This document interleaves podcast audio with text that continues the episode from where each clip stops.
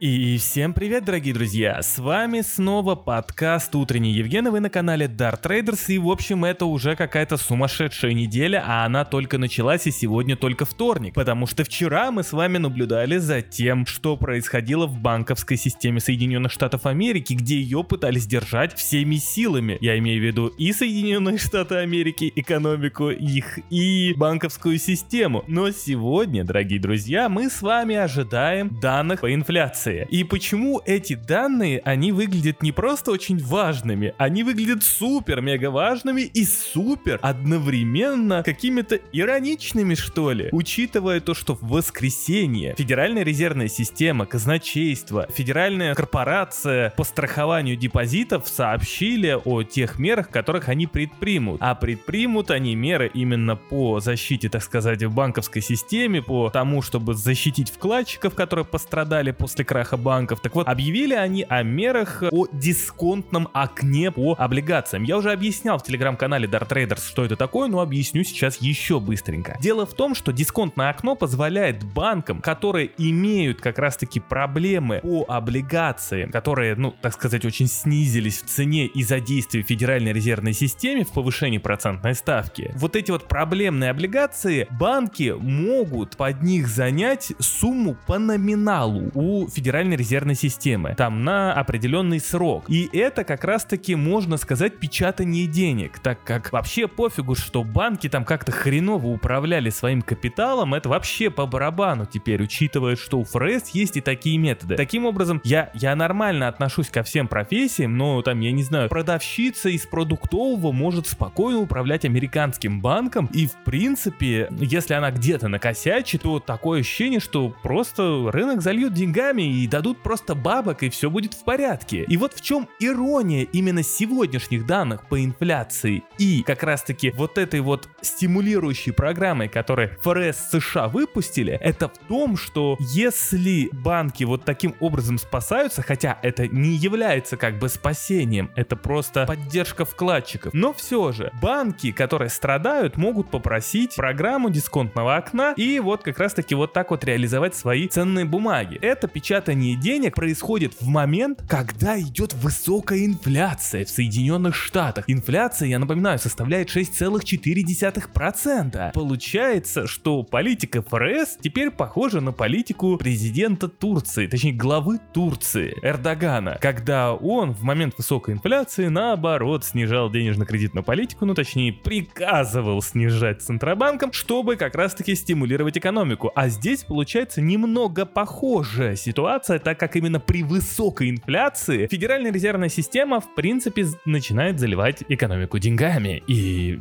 это говорит о том, что все, что делал ФРС ранее и вот эта программа, это все в разрез как раз-таки политики прошлой. И значит то, что сейчас мы с вами будем наблюдать за тем, как ФРС будет дальше бороться с инфляцией. Да, я понимаю, что сегодня у нас выйдут как раз-таки данные за февраль, где еще не будет отражено никаких проблем, связанных там с ростом инфляционных ожиданий, с, связанными с теми мерами, которые у нас были в воскресенье и прочее. Но мы с вами увидим динамику. И динамика как раз таки именно по инфляции подскажет нам, будет ли совсем тяжело ФРС США или же все-таки более-менее. Потому что, дорогие друзья, мы с вами сейчас наблюдаем историю такую. В Соединенных Штатах замедлилось замедление инфляции на фоне высоких ставок. Получается, федеральный Федеральная резервная система до краха банков говорила о том, что она будет просто как бы там гнать ставку вверх, и вообще на допросе Паул сообщил, что, ну знаете, мы как бы еще, мы не переживаем о том, что мы загнали ставку слишком высоко, и что мы переборщили, мы скорее всего думаем, что мы не дотянули поставки. А вот теперь, после того, как лопнули банки из-за как раз таки проблем, связанными с высоким ростом ставки, точнее с очень быстрым ростом ставки, мы посмотрим, как Паул запоет. А если мы с вами, дорогие друзья, увидим, что инфляция замедляется более медленными темпами, это будет вообще еще больше создавать проблем для экономики Соединенных Штатов Америки, так как сейчас уже нельзя гнать так ставку, как гнала ФРС раньше ставку. Сейчас нужно быть крайне осторожным и надеяться на чудо, что все-таки инфляция каким-то образом самостоятельно начнет снижаться. Но мы с вами понимаем, что инфляция там, где она могла уже снизиться, снизится, она снизилась.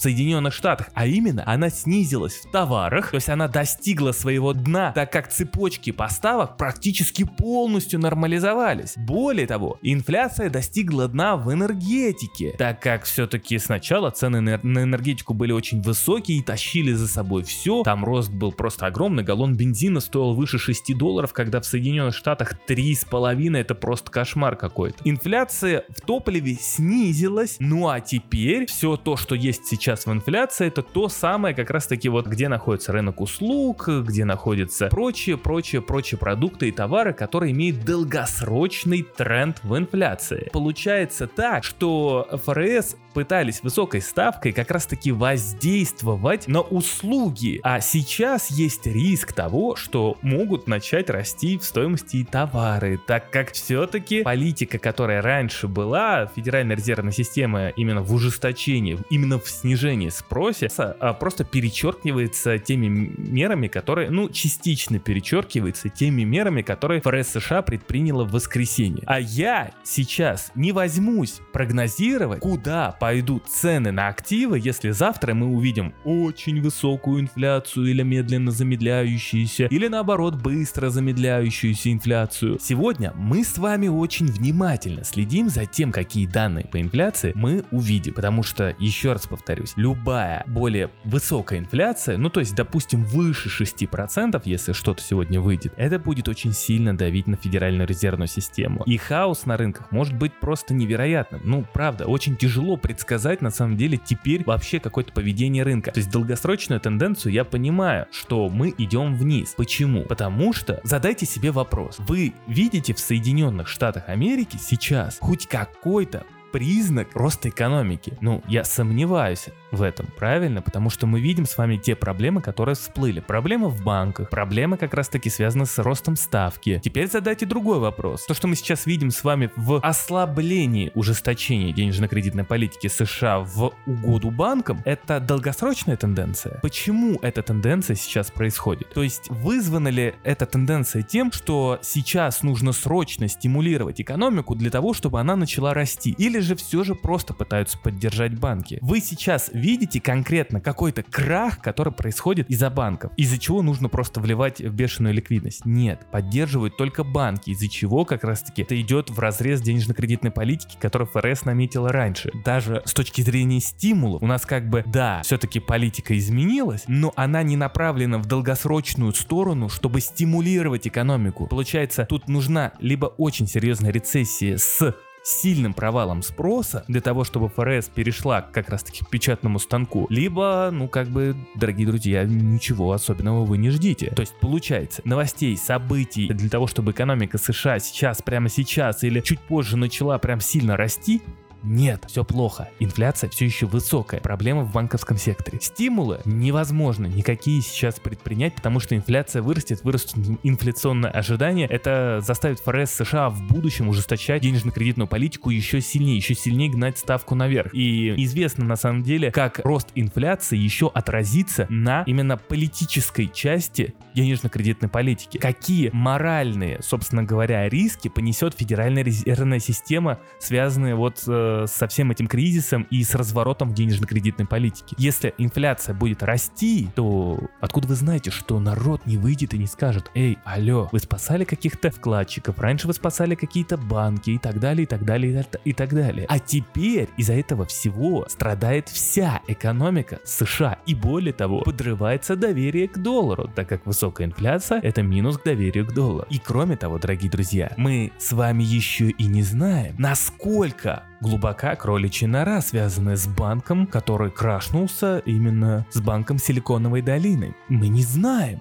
насколько сильно будет идти распространение заражения. Поэтому никаких позитивных факторов для того, чтобы рынки росли нет. Ах да, о крипте пару слов. Крипта неожиданно выросла, но я скидывал в телеграм-канал, что просто глава биржи Binance залил в крипту 1 миллиард долларов. Самое интересное, что он залил как раз таки из фонда, связанный с BUSD. Но как бы и Coinbase вчера делиснули BUSD, потому что у BUSD сплошные проблемы системы. И более того, как раз таки CZ, глава биржи Binance, заливал в крипту как раз таки 1 миллиард долларов по одной простой причине, потому что он видел неопределенности, связанные со стейблкоинами, и самое главное, с банками, которые помогают хранить обеспечение для этих стейблкоинов. Опять же, рост, который сейчас есть, он не связан с тем, что люди ломанулись в биткоин, потому что это какая-то там новая технология, которая что-то там несет или спрячет их активы или еще или что-то такое. Дело в том, что это просто движение, можно сказать, одного кита, которое дальше приводит к импульсу других людей, которые видят все это и начинают хапать, думая, что вот он, булран начался, все начинает расти, все начинает лететь вверх, а все потому, что люди начинают переливаться из привычных финансов э, в биткоин, так как биткоин защитный актив. Нет, дорогие друзья, не защитный актив. В данный момент защитный актив это то, что имеет под собой хотя бы какое-то твердое основание. А биткоин и крипта сейчас не имеет, потому что из-за банкротства банков, сигнатур,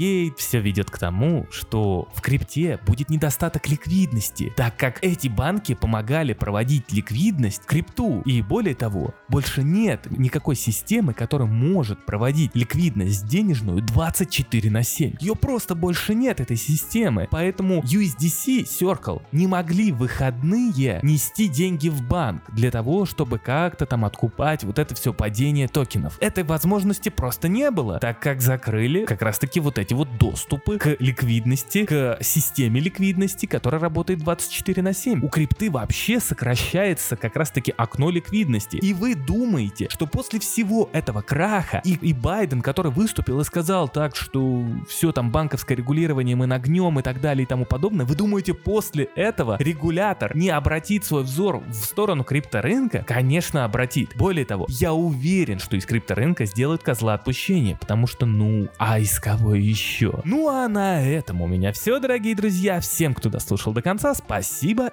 и ждем инфляцию. До новых встреч.